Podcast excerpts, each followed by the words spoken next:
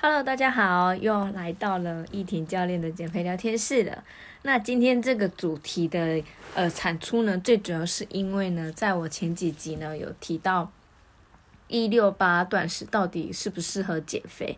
那有许多网友呢，他也纷纷的敲碗说，关于生酮这一块呢，到底呃对于减肥呢，到底是有没有帮助的？所以今天呢，这个主题呢，主要是要来分享生酮饮食的部分。好，那生酮饮食呢？呃，虽然我不是营养师，也不是医生，但是，呃，有许多学员他来咨询的时候，都有提过他曾经有试过生酮，但是因为没有得到他想要的效果，对，所以呃，今天的分享呢，最主要也是我在呃分析了很多，找了很多的研究，以及我自己本身的经验，而不是我自己试过生酮，而是我的学生来咨询来的学员呢，都有。这样子的一个经验，然后来这里呢跟大家分享，然后大家呢也可以去在执行这个减肥方法的时候呢，能够多思考一下，以及多做一些功课再去执行，会是比较安全有效的。好，那首先呢，我们要必须在执行生酮的时候呢，一定要先知道什么样是生酮饮食哦。那生酮饮食呢，它就是一个非常极端的一个饮食方法，就是。高度的油脂，然后中度的蛋白质以及低度的一个碳水，这样的一个总和来去呃形成这样的一个饮食方法，所以它是非常非常低的一个碳水化合物的一个饮食的方式。对它为的呢，就是要让身体呢没有多余的葡萄糖来做一个能量的来源，所以才会去向身体分解大量的一个脂肪。那因为呢，脂肪呢它。又没有办法去完全的做氧化，而使得脂肪酸呢的一个代谢途径的转变，就会转成一个酮体生成的作用。那生酮饮食呢，它在最早呢是呃在医学上呢被应用在发现了这个酮体呢，它可以减少脑部的一个放电，所以它是可以用来治疗癫痫的。那在近年来呢，就是其实也已经很多年了，也有许多研究的发现呢，生酮饮食呢，它可以有效的去控制血糖。以及呢，它可以进一步的达到减重的一个正面的效果，所以呢才会造成呃一阵子的这个大流行跟轰动这样子。好，那生酮饮食为什么可以减肥呢？最主要是因为它有大量的油脂摄取，所以它会很有饱足感，进一步的降低食欲，所以就不会想要去吃零食，或者是想要去吃蛋糕啊，或者是其他餐点之类的。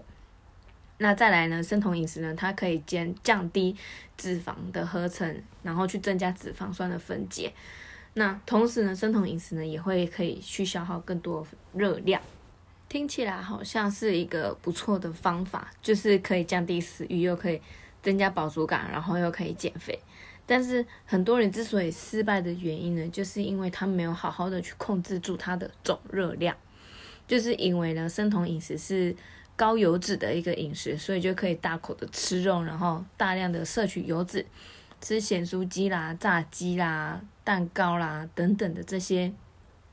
大口大口吃，而忽略到了它总天整整天下来的总热量，其实是超过它原本应该要摄取的热量。所以呢，在这样子过量摄取的情况情形之下呢，其实你不但身体没有。好好的去做消耗，没有好好的去做代谢，反而囤积下来的一样是变成脂肪。再来就是你所摄取的油，这个品质呢到底是好还是不好的？因为其实呢油呢油的品质有分有分，就是有分品质的，就是有很高的、中等、低等的。那如果像是我们一般去吃咸酥鸡、去自助餐这一类的。基本上呢，他们的油呢都不会用到像我们自家在用的橄榄油啊、紫苏油这样子的好油，因为成本问题的考量。所以呢，在这样子油品的一个摄取之下呢，也是一个你在执行生酮饮食的时候必须要注意到的事情。如果你有办法每一餐、你的三餐之外，甚至你的第四餐、第五餐、第六餐都有办法做到，你可以好好的控制油的品质的话，那当然是很 OK 的事情。如果是餐餐都必须外食的人呢，你不能控制你的油的来源以及品质的话，摄取到过多呃品质比较不好的油，会很容易导致体内产生自由基跟毒素，反而呢很容易引起心血管的疾病，就没有达到很优质的一个生酮减肥。再来呢，就是当你时间到的时候，你在目前呢在台湾地区来讲呢，你很难找到一个符合生酮饮食的一个餐厅。像是因为台湾它的饮食呢是美食王国，所以它的饮食呢非常的丰富跟多元。但是呢，你没有办法去找到一个高油脂、中蛋白质量以及低碳水的一个店家，应该说比较不好找，比较难找到符合你这样子一个形态饮食形态的店家，所以。当你时间到了，你必须要进食的时候呢，你却反而会因为找不到店家、找不到吃的，加上你又没有自己备餐的话，其实呢，你真的没有办法很、很、很放心的、很自由的去执行这样子一个生酮饮食的一个减肥的方法。不然呢，就是你得要天天的自己备餐，这样子是比较保险的。说了那么多，是不是觉得生酮饮食非常的困难呢？接下来呢，还得注意的是，不是每一个人都很适合执行生酮饮食哦。为什么呢？因为呢，我们身体呢，在过摄取过多的一个油脂，然后很低量的一个碳水化合物的时候呢，我们身体会有酮体产生。那酮体呢，它其实就是需要胰岛素去做代谢。所以呢，今天如果你是呃，胰岛素分泌不足的糖尿病的，或者是肝脏功能、肾脏功能有一些功能缺乏不足的时候呢，这一类的人呢，你呃就比较不太适合执行生酮饮食。那如果你要执行这样的饮食方式的时候呢，一定一定要去呃挂个门诊，然后请医生呢听从医生的一个指示，这样子呢才能够减得有效果，也减得比较健康。当然啦，如果在你摄取了那么多的油脂，不管是椰子油、橄榄油，或者是牛油、奶油这一些的，其实多少呢都会增加呃心血管的一个负担，然后又在长期的一个减少蔬菜啦跟碳水这一些均衡饮食的一个比例上的一个不一样，所以呢，长时间下来呢，很有可能就是会造成营养不足啦、便秘或者是脸色暗沉这一类的问题。所以呢，生酮饮食的这个方法呢，对于减肥呢是有好处也有坏处的。对，所以呢，就是在于呢，当你执行这样的一个比较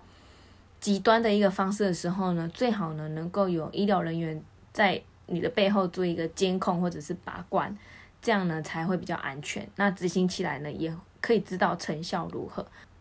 那如果呢，你已经试过了很多方法，甚至自己呢已经亲身体验过生酮饮食这样的一个方式都没有办法，呃，达到你想要的目标的话，